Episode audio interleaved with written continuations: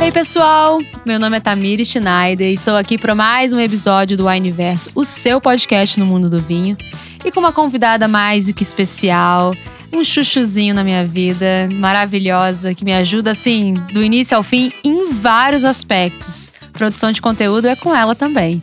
Isabela. Oi, pessoal, tudo bem? Voltei, olha quem voltou, né? Olha ela! Veio aí! Veio aí! Voltei para um episódio que hoje eu tenho dúvida, tá? Ó, vai durar 40 minutos, não vai ter jeito.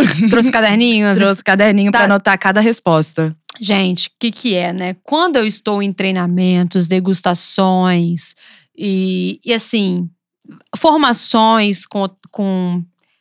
Enfim, pessoas no geral, né? Desde eventos, quando a gente monta algum processo de treinamento, tanto com os wineanos quanto com clientes externos, quando a gente monta degustações nas lojas ou com parceiros, sempre tem a mesma questão. Essa questão ela, é- ela vence em todos os eventos que eu estou. Eu não sinto cheiro de nada no vinho. Eu não sinto cheiro de nada no vinho.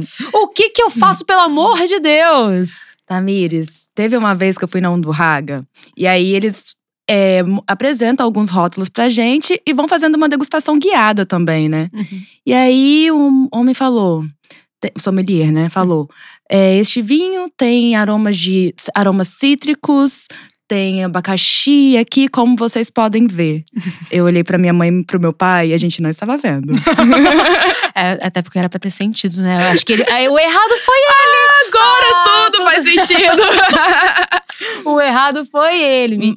Assim, você não, não você- o abacaxi no nariz ali você não achou. não achei, menina, não achei. Olha que eu procurei, tá? Cacei ali o negócio de uma forma, mas o abacaxi não apareceu de jeito nenhum. E isso é recorrente também nos rótulos que eu provo. É, sempre vem com alguma ficha técnica, né? E ali eu sempre tenho uma dificuldade enorme pra encontrar. Ai, gente, é eu gosto muito desse tema, porque a gente tá falando de olfato, que é um dos cinco sentidos.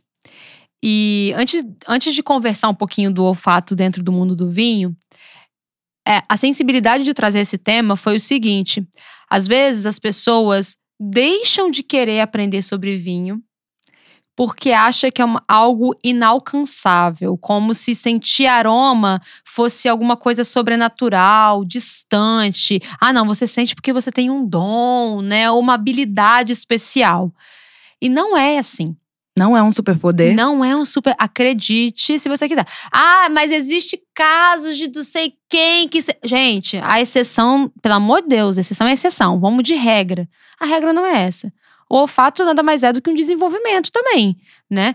Do jeito que você desenvolve a sua escrita, com a repetição e qualquer. a sua postura. Quando eu falei de postura, já levantei aqui, porque é uma questão de desenvolver, é uma questão de hábito. O olfato é hábito, é um desenvolvimento, é um treinamento constante. Então, se ele falou aroma de abacaxi e você não captou o abacaxi, é que muito possivelmente não tá na sua memória olfativa, ou se tá, tá muito distante, o que, que é um aroma de um abacaxi? Né? Então, quando a gente fala sobre isso, é um, é- eu acho um assunto sensível, porque muitas pessoas acham o mundo do vinho uma coisa dificílima. E numa, situação como essa, pode até gerar constrangimento. Ai, eu não senti. Ai, então quer dizer O que eu tem não de errado comigo? como é que eu vou fazer? Como é que eu vou estar no mundo do vinho se eu não sinto um abacaxi, né? Não é nem um, não é nem um hibisco, Sim. é um abacaxi, horas. Abacaxi aqui de Marataízes, doce, doce que nem mel. Gente, tá, a gente tá uma- um parágrafo, né? Uma vírgula, a gente tá em Vitória, é, região é, é litorânea aqui, né? A gente tá numa parte litorânea e esse abacaxi é bem do sul do estado do Espírito Santo, que é sucesso internacional. Todo mundo conhece. Todo mundo Todo conhece. mundo já ouviu alguém gritando abacaxi de Marataízes. E assim, como que uma, uma fruta tão frequente eu não consigo é, registrar, né, relacionar? Porque é uma coisa que a gente precisa treinar. Olfato, paladar, os sentidos. A gente precisa constantemente treinar. Se eu fosse falar para você, se você chegasse e me perguntasse isso, o que, que eu preciso fazer para desenvolver meu olfato, eu ia falar, sai cheirando as coisas. E aí o episódio ia acabar. Porque de uma forma muito re resumida, né, um, um suquinho de resumo, é isso. É você ir ao mercado, cheirar aquela fruta, né, ou alguma coisa, você ir à feira ir lá na parte de temperos, especiarias e cheirar. Na sua casa, prestar atenção no, no aroma na hora de produzir um alimento ou na hora de comer, é, a, fazer ah, um manuseio de frutas, legumes, temperos, especiarias no geral. Você vai desenvolver o seu olfato. E criar relações com seus olfatos. Assim, ah, você falou ali fruta cítrica. O que, que a gente tem de fruta cítrica? Pega ali umas três. Pega a, a, laranja, a, laranja, a laranja lima, pega o limão siciliano, o limão Tahiti. Pega, não pega muito, não. Pega três. Registra na sua memória, né? Porque eu tô falando do básico, porque depois disso tem variações. Tem cheiro de casca de laranja. Cheiro, cheiro de, de fumo. É, cheiro de. Não, porque da laranja não é só laranja. Tem o cheiro da casca da laranja, tem ah. o cheiro da, do doce da casca da laranja, tem o cheiro da compota de laranja. As coisas elas vão intensificando. Então, mas no simples, a gente fala cítrico, uhum. né? Ou fala frutas tropicais. Pega ali um, um mamão, pega ali um abacaxi, pega ali um maracujá. E o interessante é que o paladar e o olfato estão interligados, né? Então é também importante a gente experimentar. Com toda certeza. Inclusive, gente, não, não aqui não é só falando para o mundo do vinho, né? O olfato ele tem uma importância para os seres humanos de sobrevivência. Assim, a gente perdeu muito isso, principalmente com uma urbanização da vida, né? Que as coisas elas estão muito prontas, elas estão entregues, elas estão empacotadas e tudo mais. lembrar que esse narizinho aqui, que tá entupido, esse narizinho é um órgão, e eu não sabia disso. Que proporciona o olfato. Um Mentira! na face. Exatamente. Então aí tá mais um ponto que a gente tem que desenvolver, né, esse órgão. É claro, a gente tem que treinar isso daqui. Ele tá na face, pode pesquisar, pode googar. Quando me falaram isso, eu falei, mentira. e é verdade. E a gente desenvolve ele com um princípio não só de respiração, né, que ele aquece, ele esfria, ele filtra o ar e para depois ir pro pulmão, ele segura ali várias coisinhas que não devem entrar pro nosso, pro nosso corpício. Ele também identifica os aromas, que manda ali as mensagens pros neurotransmissores que tacam para o cérebro para a gente relacionar o que, que a gente está sentindo e dar nome ao que a gente está sentindo. Ele faz uma carcada de coisa. É muita coisa que o nariz faz. Esse mundo do vinho é demais, né? Porque eu tô aqui querendo saber sobre vinho, já tive uma aula de medicina. O que, que vem por aí? e olha, é, é por curiosidade mesmo. Então, quando a gente olha pro olfato, a gente também tem que entender que o olfato, ele faz parte de uma sobrevivência no corpo humano. A gente precisa identificar o que tá bom, o que, não tá. Então, é só pra. É, essa, essa volta toda é só para desmistificar para aquelas pessoas que acham que o mundo do vinho é para pessoas que têm habilidades sobrenaturais, que eu nunca vou sentir cheiro de figo, eu vinho, eu nunca, o que que é isso de cheiro de pedra ou cheiro de, sei lá, de tabaco. Gente, você só você pode ter sentido todos esses cheiros, mas como você nunca relacionou esses, esses aromas, esses cheiros, você não consegue identificá-los. E outra coisa, você também não vai identificar o que você não conhece. Às vezes está ali, o negócio está tudo ali, mas como você não conhece, você não identifica. Então, a, é um convite para todo mundo que tem essa dor, né? Essa coisa assim, ah, eu não achei o abacaxi, né, Isabela? Eu não achei o abacaxi. É de conhecer os aromas das coisas e gravar.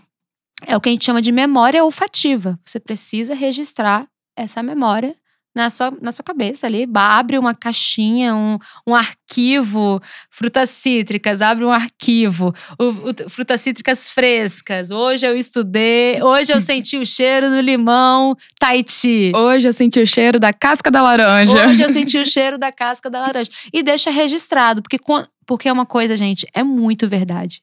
Quando você pega um vinho que, que tem aquele aroma, é, principalmente de uma forma bem expressiva, Rapaz, na hora você dá aquela cartada. Isso é pêssego. e tem aroma de pêssego. Pelo amor de Deus, aromas e sabores. É pro, tudo do processo fermentativo, de fermentação alcoólica ali do vinho e uma característica natural daquela uva, tá? Se aquele vinho tem aroma de pêssego, não significa que ele foi feito com pêssego, nem que foi colocado essência de pêssego e nem que tem pêssego ali, pêssego ali misturado. É uma questão da característica natural da uva e também uma consequência do processo de fermentação alcoólica daquele vinho, né? Então, é tudo natural e a gente está falando de uma coisa com 100% uvas vites viníferas. a gente não está misturando nada aqui, não. Então, é, eu acho muito bacana a gente entender um olfato com uma, uma importante relação, porque outra coisa, a gente só consegue caracterizar o sabor por conta do olfato. Então, é muito bacana quando você pega no vinho e sente o aroma de pêssego, ou vamos voltar para abacaxi. Sente o aroma do abacaxi e na boca ele te lembra também o abacaxi. Porque olfato e paladar também estão interligados. E para quem está iniciando no mundo do vinho e está querendo desenvolver o olfato, é, você indica algum vinho ou algum por onde começar, assim, sabe? Olha, para identificar aroma é aquela coisa de é, tem essa proposta de sair cheirando mesmo as coisas e registrar na sua memória, fazer a sua memória olfativa. Não tem muito segredo. Tem gente que tem esses kits de aromas que é mais caro e que fun funciona também, tá? Tem kits de aroma que vai te ajudar, você vai comprar, vai vir vários negocinhos ali dentro para você é, expandir essa percepção de aromas. Mas no geral, quando você cozinha, faz as suas compras, é, corta a sua frutinha para comer à tarde, assim, tem ali também a, a, oportunidade de aprender sobre, mais sobre esses aromas. Mas no geral, se eu puder indicar um vinho, vai nesses vinhos que mais jovens, assim, que eles têm muito essa característica frutada, que a frutada está uhum. muito em evidência. A gente tem vinhos que tem madeira também em evidência, mas para não confundir, tenta nesse primeiro. É uma, é uma questão pessoal, tá, gente? Isso aqui não é uma dica. É, de ai, fulano de tal na, na bio, bibliografia XYZ falou para fazer isso. Eu tô falando de uma percepção minha, o que me ajudou, né? Por exemplo, uma, um vinho da uva torrontés, que é, uma uva, é um vinho branco, né, de uma casta branca, ele tem aromas frutados e florais, que são esses aromas primários, muito, e muita, muito em aparência. Uhum a percepção vai ser muito é, imediata no nariz. A mesma coisa com o vinho produzido com a uva moscatel. Ele também tem aromas florais e frutados e muito assim, muito aparente. Um vinho Malbec vai ter esses aromas frutados e florais, principalmente quando jovem, também muito aparente. Então, uma dica é e uma Riesling, por exemplo ela é extremamente aromática e você vai captar muito esses aromas primários, né, no, no vinho também. Então, busca então dicas de uvas que têm essa característica de serem produzirem vinhos mais aromáticos. Ah, que aí vai nesse primeiro processo vai facilitar nessa percepção, né? Porque eles vão ter aromas mais abertos, aromas assim, geralmente aromas mais em evidência. Então já ajuda para ninguém se assustar achando que o nariz não tá funcionando. Então já tô saindo aqui com várias dicas. Primeiro que eu tenho que sair cheirando todos os alimentos e agora preciso abrir um vinho, né, para ver se eu sinto esse abacaxi. É, achei, achei chique. E, e sabe, não é só alimentos não. Teve um, uma vez eu peguei um pinotage, sul-africano, foi até clube. É, foi, eu acho que clube surpreendentes. Muito bom, Bonnie Valley. E ele tinha o cheiro da minha jaqueta de couro. Mentira. Verdade. Assim, e eu lembro muito, César, meu companheiro, né? Ele, ele falou assim: Isso tá com o cheiro da sua jaqueta. E eu tinha, eu tinha comprado a jaqueta há pouco tempo. Essa jaqueta minha não tem mais esse cheiro do couro tão aparente, né? E eu falei, eu sei, eu senti. Eu, eu, aí foi tão engraçado que eu fui lá buscar a jaqueta, a gente cheirou a jaqueta e cheirou o vinho. Cara, era muito semelhante. Aí eu falo, é, foi uma das poucas vezes que eu senti esse couro no vinho, assim, sabe? É a mesma coisa com cacau. Cacau em pó é muito comum sentir também no, no, nos aromas no vinho. Então, não é só frutas, não é só. Às vezes é só jaqueta de couro em casa, vai te dar, dar o estalo de um aroma diferenciado, que não é defeito se você encontrar no vinho. Couro, né? É, tabaco, charuto, madeira, isso tudo são características possíveis também nesse, nessas várias possibilidades de aromas no, no exemplar. Adorei, Tami. Adorei todas as dicas. Já quero colocá-las em prática. Gente, é isso. Vamos lá, vamos exercitar o nariz aí, vamos exercitar essa capacidade olfativa, vamos ampliar essa memória. Daqui a pouco vai sair gente cheirando todas as frutas no supermercado e falar: ah, ouvi no Universo. É, foi o Tamires ali, ó. louca danada, mas gente, é isso mesmo, não tem muito pra onde correr não. É isso ou é isso.